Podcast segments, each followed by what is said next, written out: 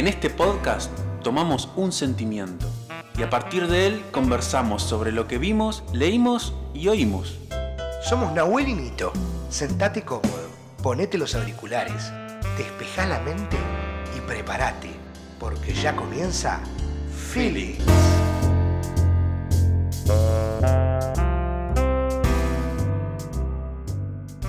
Muy buenas tardes, días, noches, bienvenidos a un episodio más de Feeling Podcast. ¿Cómo estás, Nahuel? Bienvenido. Bienvenido, Nito, bienvenido una vez más a toda la audiencia en nuestro sexto capítulo. Y vamos a hablar de algo que nos gusta a todos hoy, ¿no? Mm, creo que sí, creo que es uno de los, de los sentimientos que más nos, nos, nos trae recuerdos lindos.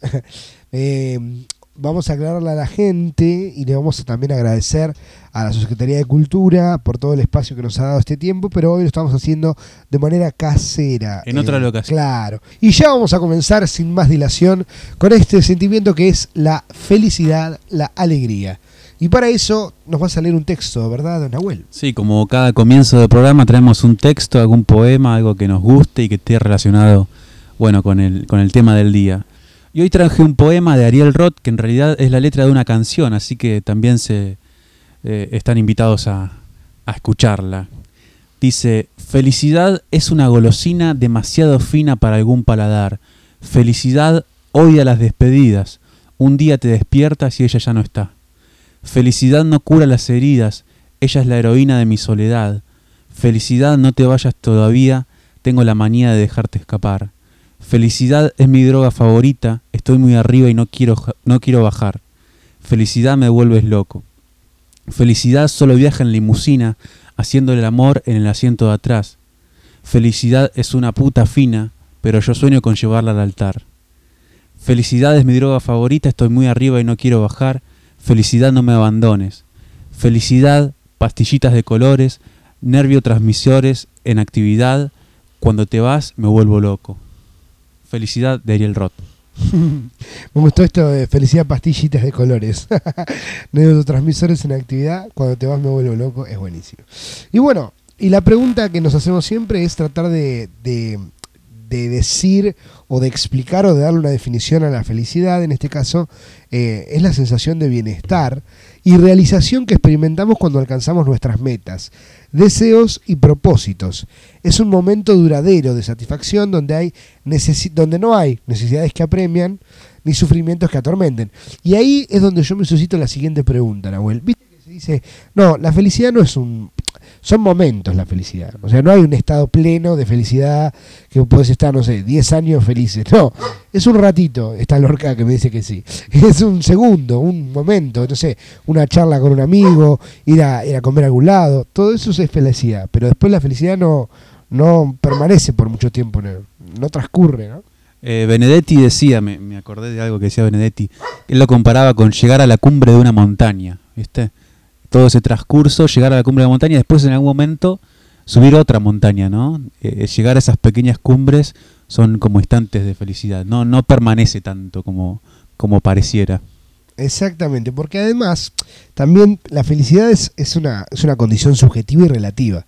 Así que como tal no existen requisitos o objetivos para ser felices. Dos personas no tienen por qué ser felices por las mismas razones, en las mismas condiciones y circunstancias. Por ejemplo, a vos te puede hacer feliz algo diferente a lo que me puede hacer feliz a mí.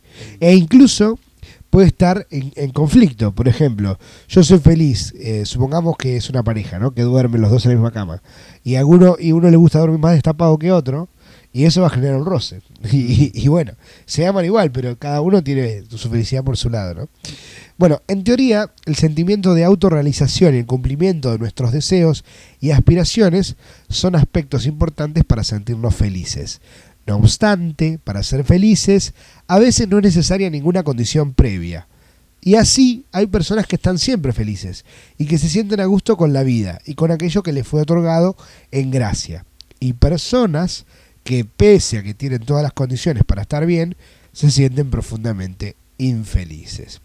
La infelicidad, por su parte, ocurre cuando nos enfrentamos a frus- frustraciones en el intento por alcanzar nuestras metas. En ese sentido, lo aconsejable para mantener un estado de equilibrio propio a la felicidad es alimentar pensamientos positivos y evitar caer chan, chan, chan, en el pesimismo. Así que bueno, eso sería un poquito la, la definición Sí, de también la está felicidad. bueno remarcar eso, que nadie te puede dar parámetros de cómo ser feliz. Y eso es un poco desesperante y a la vez angustiante en el sentido angosto, ¿no? Que, que solamente tenemos de alguna manera un camino que encima no lo conocemos. Sí, y, y además hay algo interesante en esto de eh, lo que uno. La felicidad está en lo que uno va pudiendo cumplir, ¿no? En el sentido de, eh, si vos no te pones ninguna meta y ninguna cosa para, para, para llegar, nunca vas a ser feliz, Mm. porque nunca vas a tener un- algo a donde alcanzar. Es, como decíamos, la cumbrecita no va a estar nunca, esa pequeña Mm. cumbre. Eh, por ejemplo, en la filosofía, la felicidad estaba relacionada con el equilibrio y la armonía, y se conseguía mediante acciones encaminadas a la autorrealización. Epicuro, por ejemplo, señalaba que la felicidad suponía la satisfacción de los deseos y de los placeres. Los estoicos, en cambio, consideraban que la felicidad se alcanzaba dominando las pasiones y prescindiendo de las comodidades que impiden la aceptación de una ex- existencia determinada. Un poco más también, eh, pienso yo, a la cultura más oriental, ¿no? Esta idea del despojo, de no tener nada y ser feliz con lo que uno tiene, con lo poco que tiene y, no, no buscar eh, más, sino con lo que tengo, ser feliz, ¿no? Está, bueno eso. Y después dice, Leibniz, que sería defensor de la tesis racionalista, decía que la felicidad es la adecuación de la voluntad humana a la realidad. Es decir, como nosotros eh, aceptamos la realidad sería la felicidad. Y los chinos, por ejemplo Lao Tzu, decían que la felicidad se podía lograr teniendo como modelo la naturaleza. Y Confucio era de la opinión de que la felicidad venía dada por la armonía entre las personas. Para la religión, por ejemplo, la felicidad tiene que ver con un estado de paz, que solo se alcanza en la comunión con Dios, por ejemplo, eso creen los teístas, ¿no?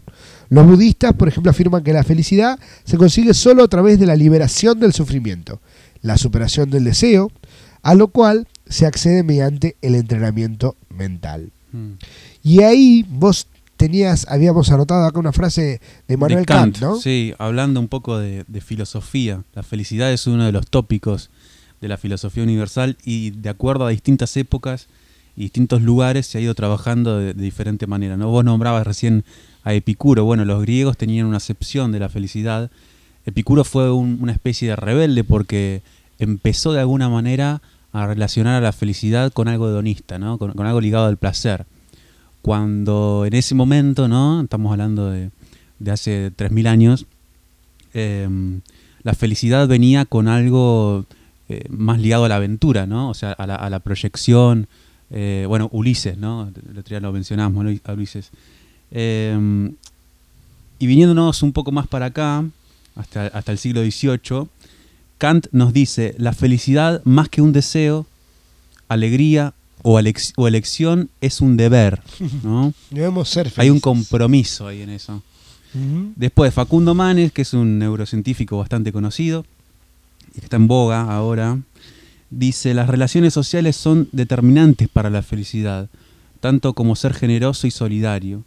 La comunidad se construye a partir de la idea de cooperación, que moviliza a las personas y a las sociedades hacia una meta irrenunciable, el bienestar general, que suele ser directamente proporcional a la felicidad de cada cual. ¿Qué dice esta idea? Que uno no puede ser feliz y ve que alrededor suyo hay dolor. Claro, y, y además la necesidad de un otro, ¿no? Digamos, nadie puede ser feliz en soledad. Mm. Que también eso también tiene que ver con lo que decíamos hoy del capitalismo y todo.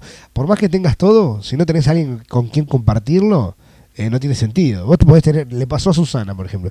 Tenía una casa hermosa en Punta del Este, a Susana Jiménez, ¿no? Eh, hermosa, vos la ves y claro, pero está sola, o sea, no, no puede, y más con, con el coronavirus que, que se fue ella allá a Uruguay. Eh, no tenía nadie, entonces claro, semejante casa después pierde sentido todo, ¿no? Incluso tener un, un pool, tenés una pileta, bueno, pero no tenés a nadie para compartirlo es, es algo... Sí, está bueno lo que decís porque en algún sentido nada material, ni, ni cuánto ni qué tenés, te asegura felicidad. ¿no? Es muy misterioso también. Y para seguir hablando de la felicidad, ha llegado el momento de nuestras Recomendaciones.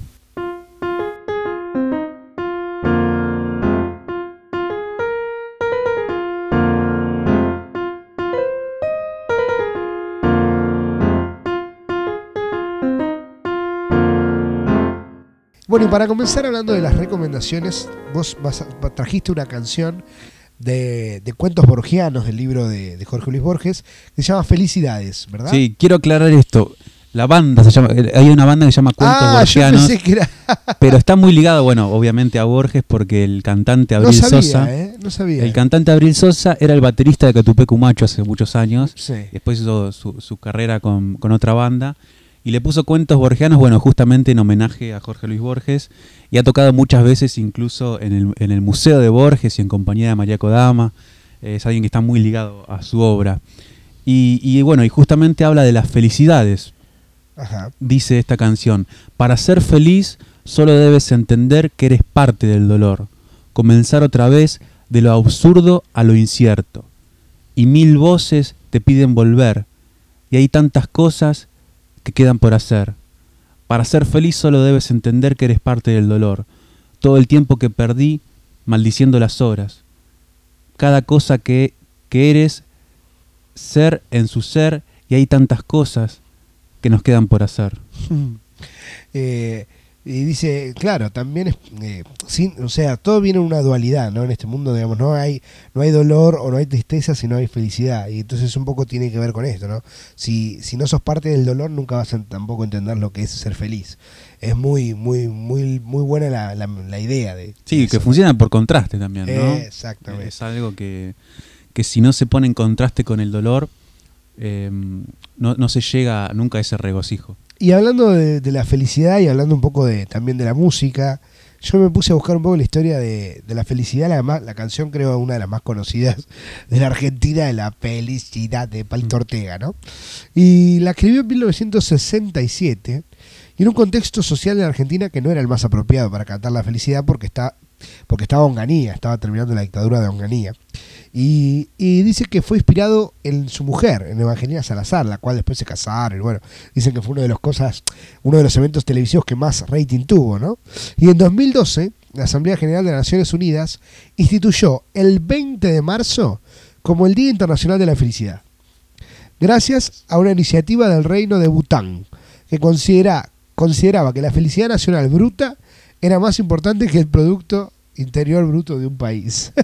y a partir del año siguiente esta jornada comenzó a celebrarse con objetivos de educación y desarrollo bajo la consigna Un día para ser feliz. Así que este 20 de marzo todos vamos a celebrar... Por lo menos eh, un día tenemos que ser felices. la fel- claro, y bueno, por lo menos me parece más interesante eso que comprar cosas para otro y toda esa, esa pavada de- de- de- del capitalismo, ¿no? Bueno, y hablando de la canción plenamente de la felicidad, él decía que llega, eh, Palito Ortega, que en algunas notas dice que él llegaba a lugares como Alemania y lo presentaban como el autor de la felicidad, ¿no? Y que logró vender más de dos, dos millones, dos millones y medio de copias y le dio a su creador grandes dividendos por derecho de autor. Porque la grabaron en español, en inglés, en italiano, en alemán, en francés, holandés y sueco.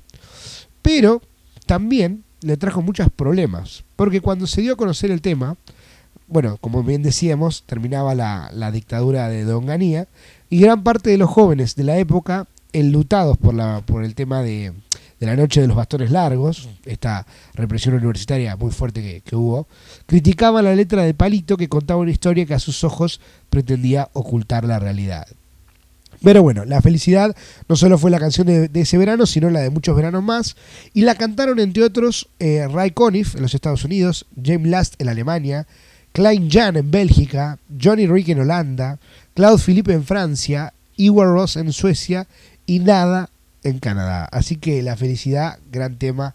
eh, y, y es interesante re- recorrer esas, esas historias de, de las Mm. canciones tan particulares, ¿no? Sí, yo traje también una, bueno, que también es muy conocida, ¿no? Que si no la conocíamos por el nombre, la vamos a reconocer por la melodía, que es la última parte, el último movimiento de la novena sinfonía de Beethoven. Ya hemos hablado de Beethoven en alguna otra oportunidad.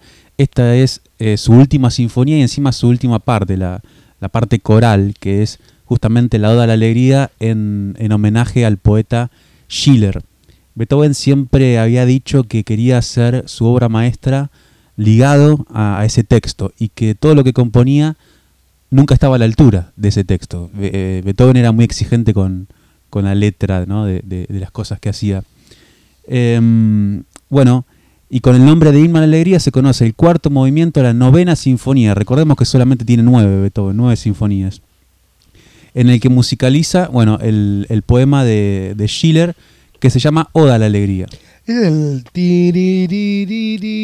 Exactamente. Mira. Y, bueno, ahora trascendido porque está en, en algunos partidos de fútbol, ¿viste? Hay como Mm, todo una, una, una conmemoración 200 años después. Y el himno de alegría se ha convertido en una referencia universal de la música y es valorado como un cántico a la fraternidad universal. De hecho, su influencia ha sido tan grande que ha pasado a la música académica, de la música académica a la música pop.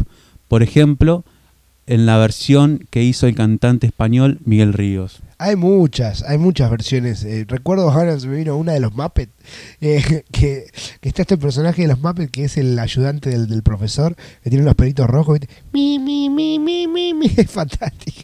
Pero además, este himno a la alegría es el mismo de la escena esta de la película que hablábamos el otro día de Sí, Beethoven, que él no sí. escucha cuando el público Sí. termina, si aplauden o no. Esta, esta obra se estrenó en 1824, él se muere en el 27, así que fue no solo su última sinfonía, sino también una de sus últimas obras, y ya estaba totalmente sordo. Mm. Eh, y bueno, esto que decíamos el otro día, la escena en la que lo tienen que dar vuelta porque él no escuchaba los aplausos, y cuando se da vuelta ve la, la ovación, ve la gente de pie aplaudiendo.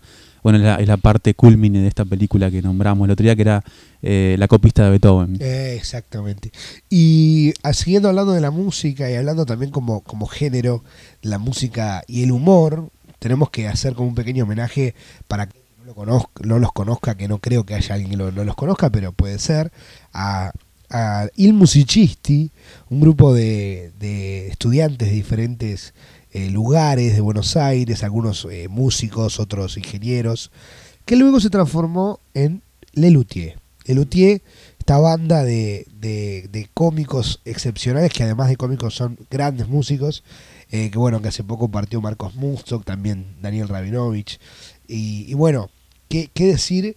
Si alguien no conoce Lelutier, no sé qué está haciendo escuchando esto y no escuchando algo, claro, vaya ya mismo a escuchar alguna de, sus, de sus shows o de sus canciones, que son, además, tienen un, un humor sobre el texto, sobre el lenguaje, también sobre, sobre el género que, con el cual le están cantando o tocando. Así que, bueno, el Lelutier es un, un gran fiel reflejo de la alegría y del humor puesta en la música. Y si querés nos vamos también al, al terreno de la literatura, ¿no? Sí. Y yo para, para recomendar tengo dos libros. En realidad tengo un libro y después tres autores, pero el mío es cortito. Es el libro que quiero recomendarles es Santa María del Circo, de David Toscana, que es la historia de un circo, de un, de un enano de circo, y es en tono de humor negro. Ya comienza con que la idea, con que él, perdió un ojo y dice que lo perdió en una cena y lo perdió en la sopa. En la sopa lo perdió y no lo podía encontrar. Así que imagínense lo que pasa. Es más que las, las aventuras de este de esta gente de circo son las desventuras, porque terminan todos en un pueblo abandonado y se van repartiendo las, digamos, las actividades. ¿Quién es el, el policía, el hombre forzudo? ¿Quién es la, le- bueno, no, eh, no lo voy a contar porque está muy bueno, así que si lo pueden encontrar, el famoso libro de saldo, lo encontré una vez en el palito en Mar del Plata en una mesa Mm. y la verdad que me, me llevé muchas alegrías, muchas risas y además lo hicieron en teatro, en- porque es mexicano el autor. Eh, y bueno, fantástico ese libro. Y si, si hablamos de literatura, no quiero olvidarme de Quino, que hace poco nos dejó, de Caloy, creador de Clemente, y de Fontana Rosa, que además geniales cuentos de, de humor sobre el fútbol, también toda su caricatura, muy aceitoso, Inodoro Pereira, grandes de la literatura y del humor y de la felicidad. ¿no? Mm. Hay un programa que debe estar, creo, en internet, que es sobre dramatizaciones de Fontana Rosa, sobre sus Oh, cuentos. Sí, Todos sí. con, con actores argentinos, Es así que. El que por ahí quiere acceder a Fontana Rosa de otro lado. Y en cine.ar, en la aplicación o en la página, también está una película de Fontana Rosa que también realizan varios cuentos. Y, y hay uno que es fantástico, que trabaja el, pues, el, el Puma Goiti. No, el Puma Goiti no, trabaja... Ay, se me fue el nombre del actor. Bueno, búsquenlo, que es el cuento de, de una de una persona del barrio que tiene un, un gran una, una gran un gran talento por decirlo así en su pierna Y, y Sí, co- ese cuento se llama No sé si he sido claro. eh, David, Vi- Di- Daddy Brieva, no me salía la Sí. palabra. Daddy Brieva es el actor. Este, sí, mírenlo, es buenísimo. Bueno, Sí. también está en YouTube ese cuento particular. Bueno, y hablando de libros, de novelas, yo traje una de un autor muy conocido que se llama Eduardo Sacheri, muchos lo, lo reconocerán. Vino a Balcarce hace El algún secreto de tiempo. sus ojos, lo que sucedió en. La... noche de la usina. Exactamente. Eh, esta novela se llama Ser feliz era esto. Ya el nombre es sugestivo porque vos decís qué, qué es de lo que nos está hablando, ¿no? Eh, y trata de algo muy sencillo, es de un, de un hombre que, que es escritor y que un día recibe la visita de una chica de 14 años que dice ser su hija, ¿no? Mm. Entonces él empieza a hacer cuentas y se da cuenta justamente de que estuvo con una chica hace algunos años en Villa Gesell y que sin saberlo, bueno, engendró a, a- a esta criatura que se le aparece 14, 15 años después. Eh, y la chica, bueno, le viene a comentar que la madre falleció y que de alguna manera lo busca para quedarse con él, ¿no? Entonces, como que se intenta ayornar en su vida que ya parece prefabricada, ¿no? Viene a, un poco a, a- a, quebrarla, ¿no? A su vida, a ponerla en, en crisis. Eh, y él justo está escribiendo su segunda novela, ¿no? Entonces él, eh, a medida que se van conociendo, él va aprendiendo de alguna manera que ser feliz de alguna manera era eso. Después traje un cuento de Borges que es El Sur. Eh, un hombre que se llama Juan Dalman tiene un accidente que casi termina con su vida. Él se choca, este personaje tiene un accidente que curiosamente también lo tuvo Borges en la vida, en la vida real. Y es que eh, Borges un día iba caminando por una escalera en una Navidad y se choca con una ventana, con el filo de una ventana. Borges tenía perdón. 38 años en ese momento. Y, y él pensó que no era nada, ¿viste? Y siguió caminando, subiendo, y cuando llegó a la puerta, donde iba a pasar la Navidad, la chica que le abrió la puerta le dijo, está sangrando. Y él se tocó la cabeza y tiene toda la cabeza eh, sangrada. Y, y tuvo una septicemia y estuvo deba- debatiéndose entre la vida y la muerte en ese entonces. Por suerte sobrevivió porque después llegaron sus obras maestras, ¿no? Ese fue un, un gran puntapié. Y en este cuento el personaje le pasa exactamente lo mismo. Él está leyendo las mil y una noches mientras camina por una escalera, distraído, y se choca a la puerta de. eh, se choca la puerta de una ventana, ¿no? el filo de una, de una ventana. Y le ocurre lo mismo que a Borges, digamos. Eh, tiene alucinaciones, qué sé yo, está debatiéndose entre la vida y la muerte hasta que le dan el alta. Entonces él cuando regresa a su vida habitual dice, bueno, ahora quiero ser feliz, ya que tengo esta segunda oportunidad, y hace un viaje hacia el sur de Buenos Aires, donde él había pasado su infancia. Y se da cuenta de que en ese lugar no está la misma gente, sino que eh, digamos que la gente o se fue, o están los hijos, o hay gente que vino nueva y que él no reconoce. Entonces el, el- el cuento es un poco cómo él se va hallando y, y va, y va encontrando, reencontrando su lugar aún habiendo cambiado. Y bueno, y por último, Ahora- Rayuela ahora- de Cortázar. También haciendo como un como una bueno, hablando de esto, ¿no? De, de volver al lugar de la infancia, volver al lugar donde uno ha sido feliz y, y darse cuenta que no, ¿no? Que, Mm. o, o la persona, me acuerdo del tango que Dos extraños, ¿no? Sí. Y me acobardó la soledad y al final te busqué y cuando te encontré, nada. Bueno. ¿no? Es, es- Bueno, el, el tango nada también habla de Uf, eso. El tango nada, hasta tu puerta, hasta tu nada, casa. nada queda en tu casa natal Eh, exactamente. Solo telarañas. que teje, que teje el yuyay. Es buenísimo, Es es buenísimo. Pero claro, sí, el intentar volver a un lugar donde uno, donde uno fue feliz a un momento, tampoco nos asegura que uno vaya a, a volver a vivir esa felicidad, ¿no? Bueno, Heráclito, viste que decía que nadie se baña dos veces en el mismo mismo río, río. porque uno ya es distinto cuando vuelve a bañarse y el río también es distinto, ¿no? Eso, ¿sabes qué me hiciste acordar? Eh, ¿A qué, qué era que vi ayer en Netflix? Eh, ah, una película, bueno, no me, no me acuerdo qué bien qué era, pero que hacían alusión a, a un mito de un barco, ¿no? Entonces decían, si el barco vuelve, ¿no? Es un barco que, que está preservado. Y lo, cada tanto lo van, le van cambiando las, las maderas para irse, porque es un, como un barco sagrado. Llega un momento que deja de ser el barco que era Mm. porque tantos cambios que van surgiendo para mantenerlo, cada madera nueva y todo, por más que siga teniendo una forma y todo, eh, no es lo mismo. Y en los seres humanos pasa lo mismo. Por ahí Mm. vos intentás eh, pare- parecer igual, pero siempre va a haber algo que, Sí. que no va a ser igual. Sí, lo que tiene que ver con la esencia, ¿no? Eh, Borges, eh, aprovechando que, que tenemos a Borges presente hoy, Borges en- Pase, Jorge, cuando, cuando está terminando su vida, casi que hace sus horas completas, reedita su primer libro, Fervor de Buenos Aires, y, dice, yo ya me descubro en esencia, dice, yo ya siento que esta es mi esencia, aunque ¿qué es la esencia? ¿no? Pregunta él. Hmm. Eh, bueno, y para pasar a, Cortázar, que es la última recomendación literaria que tengo, eh, traje Rayuela, porque me parece que Rayuela es un, no solamente que es una, una novela, sino que también se la ha considerado antinovela. Eh, por, su, por su estética ¿no? vanguardista. Fue casi el centro del boom literario de Latinoamérica en los años 60 y describe a una pareja, es la historia de una pareja que está en constante crisis porque son muy diferentes ellos dos, ¿no?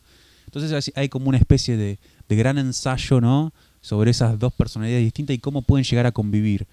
Eh, la sinopsis dice, el amor difícil entre dos seres distintos, el intelectual y analítico Horacio Oliveira y la maga, que se llama Lucía, que es muy emocional y espontánea, ¿no? O sea, ¿cómo, se pueden enamorar dos personas distintas y ser felices? Para, para aquel que la haya leído Rayuela, eh, solamente voy a decir Roca Maduro. Qué tristeza. bueno, y vamos entonces a pasar a, las últimas recomendaciones que tienen que ver con el cine. Y en este caso yo voy a dar unas pequeñas recomendaciones de, películas o directores que, si alguien quiere pasar un buen momento, divertirse y además pasar un, buen tiempo con directores que juegan con el humor, pero de una manera inteligente. Bueno, entonces vamos a recomendar a los Monty Python, un grupo inglés de la década del, 80, más o menos, un poquito antes del, 70, que hicieron muchas películas, entre ellas la, joven vida de Brian, Los Buscadores del Santo Grial, bueno, y que tenían un eh, donde hacían referencia a un montón de otras cosas, a textos, a literatura, por ejemplo, ellos tenían un programa de televisión también, que tuvo varias temporadas, y en uno de los, de los sketches que hacían, eh, hacen un juego, un partido de fútbol, pero con filósofos.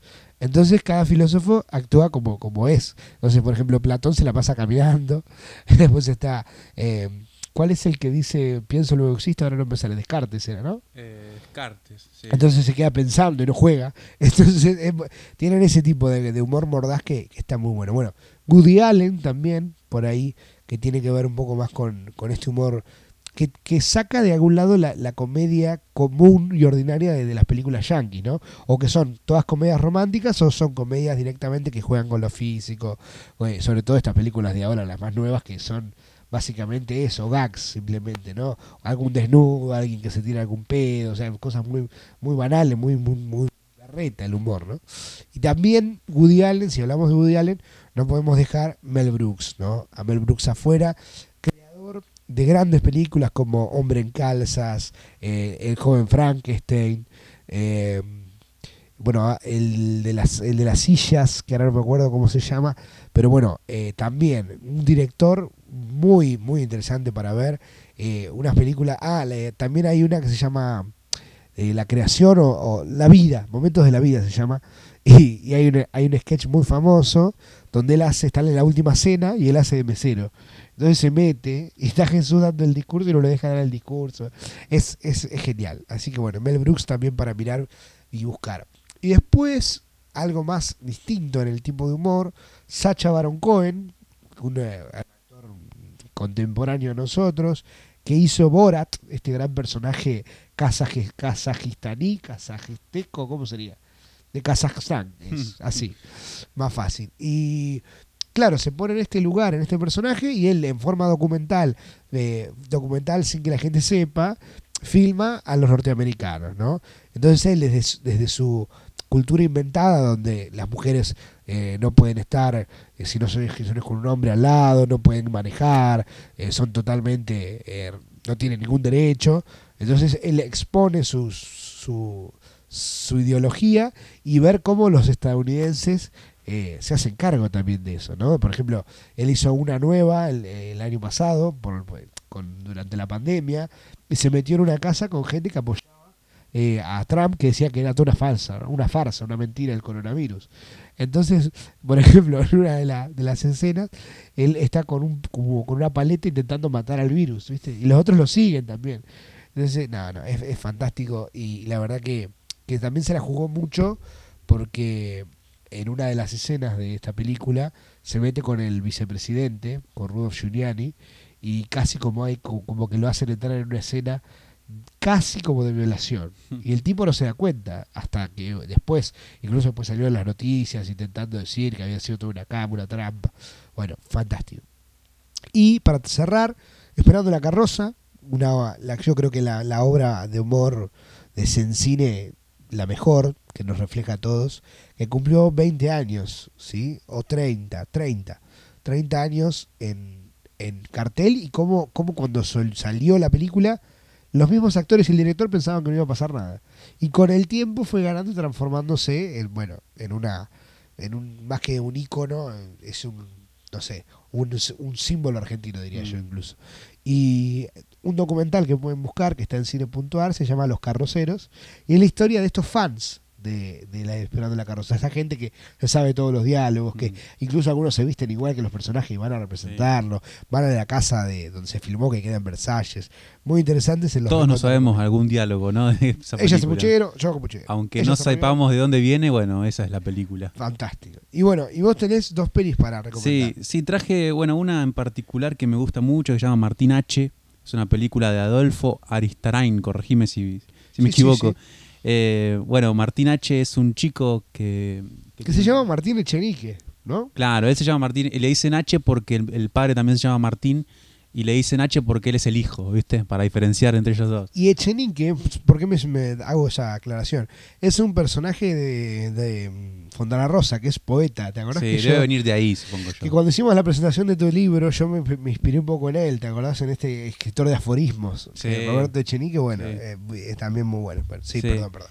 Eh, y el, chico este tiene, es un adolescente que, que, es músico y que está, viste, probando suerte con la música a, a su joven edad. Y un día tiene un accidente, ¿no? Entonces el padre se viene de España, que hace mucho que no lo vi, hace unos cinco años que estaban distanciados, se viene a España a verlo y, lo invita a irse para allá, ¿no? Entonces él se va y conoce al grupo de personas que lo acompañan, el padre es, un guionista de cine, y, empieza a conocer otra manera de ver la vida, ¿no? más ligada al arte, a la espiritualidad, eh, a las ganas de, hacer algo que, que, vaya en diagonal, ¿no? A lo que él conocía en Argentina. Y está esta famosa escena en la que se encuentran eh, en el café y el padre le dice, la patria no es la Argentina, la patria son tus amigos, ¿viste? Eh, esa es una escena que también muchos la habrán visto por fuera de la película, pero esta película en, en, en algo un poco, un plano un poco más íntegro me parece que es una, una, un gran disparador de reflexión. Así que bueno, Martín H. Y la, y la otra película que tenías también para, para hablar un poco es Amigos Indocables, ¿no? Que aquí es una película que, que en realidad es francesa, que también hay, tiene una versión en inglés, en inglés quiero decir estadounidense, y en Argentina que tuvo a, De la Serna, Rodrigo de la Serna y Oscar Martínez, Oscar Martínez ¿no? Sí. sí. bueno, también, ¿no? Empezar a, a ver de qué otras maneras encontrar la felicidad. A veces, viste que de la manera más impensada eh, te encontrás feliz, ¿no? Yo creo que esa, esa película es un gran monumento a eso, a un hombre que ya estaba enfermo, ¿no? Que, depende de otra persona y que busca a alguien que lo cuide solamente para eso y encuentra a alguien que de alguna manera le salva la vida, ¿no? Que, lo, que lo hace más feliz. Así que bueno, creo que esas son las, las grandes recomendaciones de hoy. Y también tenías eh, nosotros tenemos acá el esquema. Eh, Parásitos, la ganadora del Oscar. Sí, bueno, esa película la recomiendo eh, porque aparte creo que es una película que por ahí es nueva, entonces por ahí está Netflix también, que por ahí eso puede ser más accesible. Y es una película que ganó el Oscar a película extranjera el año pasado.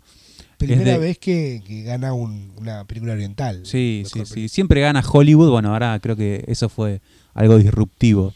Y es una familia de clase baja que consigue trabajo cuidando eh, la casa de, una familia eh, burguesa de clase alta y empieza a ponerse un poco más ostentosa y empiezan a aprovechar todos los momentos en que la otra familia se va de vacaciones, qué tal, eh, para, para, para, usurpar ¿no? es, esos espacios, creyendo que eso bueno, les va a traer la felicidad.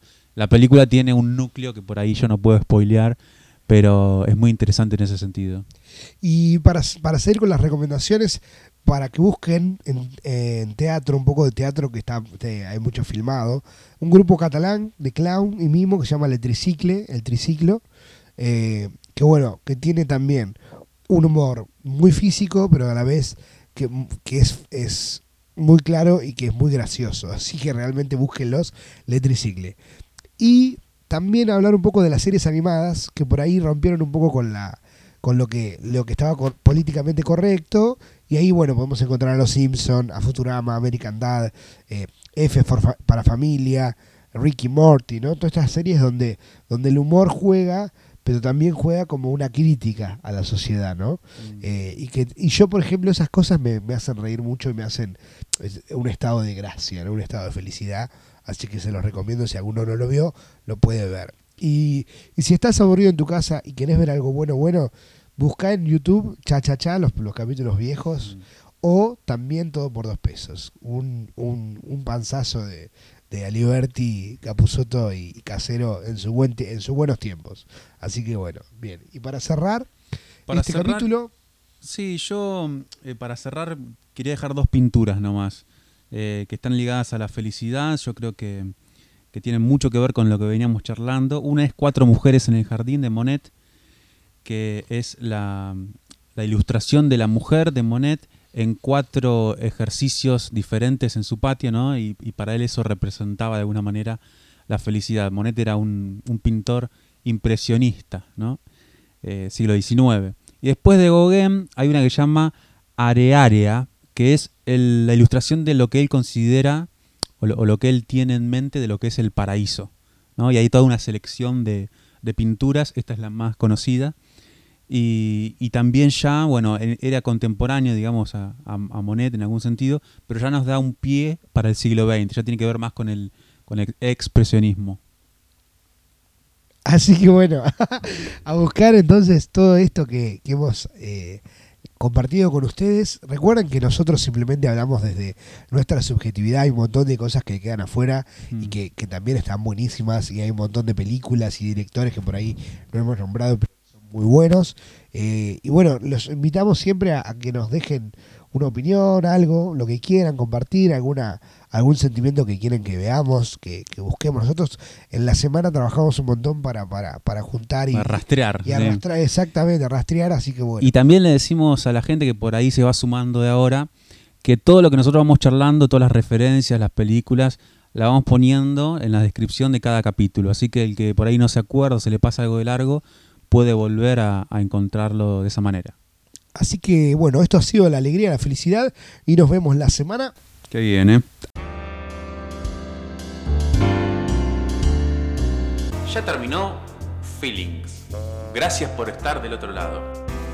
Antes de irte, déjanos un comentario en nuestro canal de YouTube o en el Instagram Feelingsval. Hasta la próxima semana.